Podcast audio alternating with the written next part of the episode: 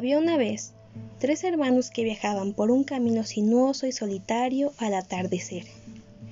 De pronto, los hermanos llegaron a un río demasiado traicionero para cruzarlo. Pero siendo diestros en el arte de la magia, los tres hermanos solo usaron sus varitas para crear un puente. Sin embargo, antes de pasar, una figura encapuchada bloqueó su camino. Era la muerte, y se sintió defraudada porque los viajeros normalmente se ahogaban en el río. Pero la muerte era astuta. Fingió felicitar a los tres hermanos por su magia y les dijo que se habían ganado un premio por ser lo bastante listos para evitarla.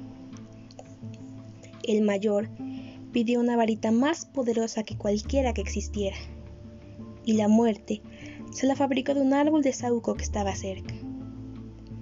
El segundo hermano decidió que quería humillar a la muerte aún más. Pidió el poder de traer a seres amados desde la tumba. Y la muerte tomó una piedra del río y se le entregó. Finalmente, la muerte giró hacia el tercer hermano, un hombre humilde. Él pidió algo que le permitiera irse de ese lugar evitando que la muerte lo siguiera. La muerte de mala gana le dio de su propio manto de invisibilidad. El primer hermano viajó a un pueblo distante y con la varita de Sauco en la mano mató a un mago con quien una vez había peleado. Ebrio con el poder que le había dado la varita, presumió ser invencible. Pero esa noche, otro mago le robó la varita y le cortó el cuello de lado a lado. Y la muerte reclamó al primer hermano.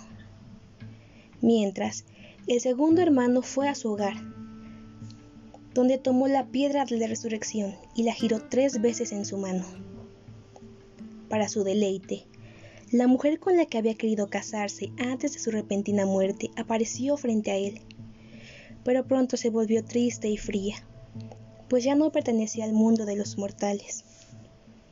Llevado a la locura por su tristeza, el segundo hermano se quitó la vida para estar con ella, y la muerte se llevó al segundo hermano. Al tercer hermano, la muerte lo buscó por muchos años, pero nunca pudo encontrarlo. Solo cuando el tercer hermano llegó a una edad avanzada, se quitó la capa y se la dio a su hijo.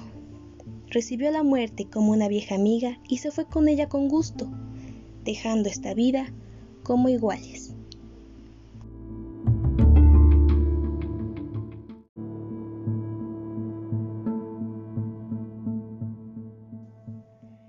Soy Marijose. Divertirse.com te invita.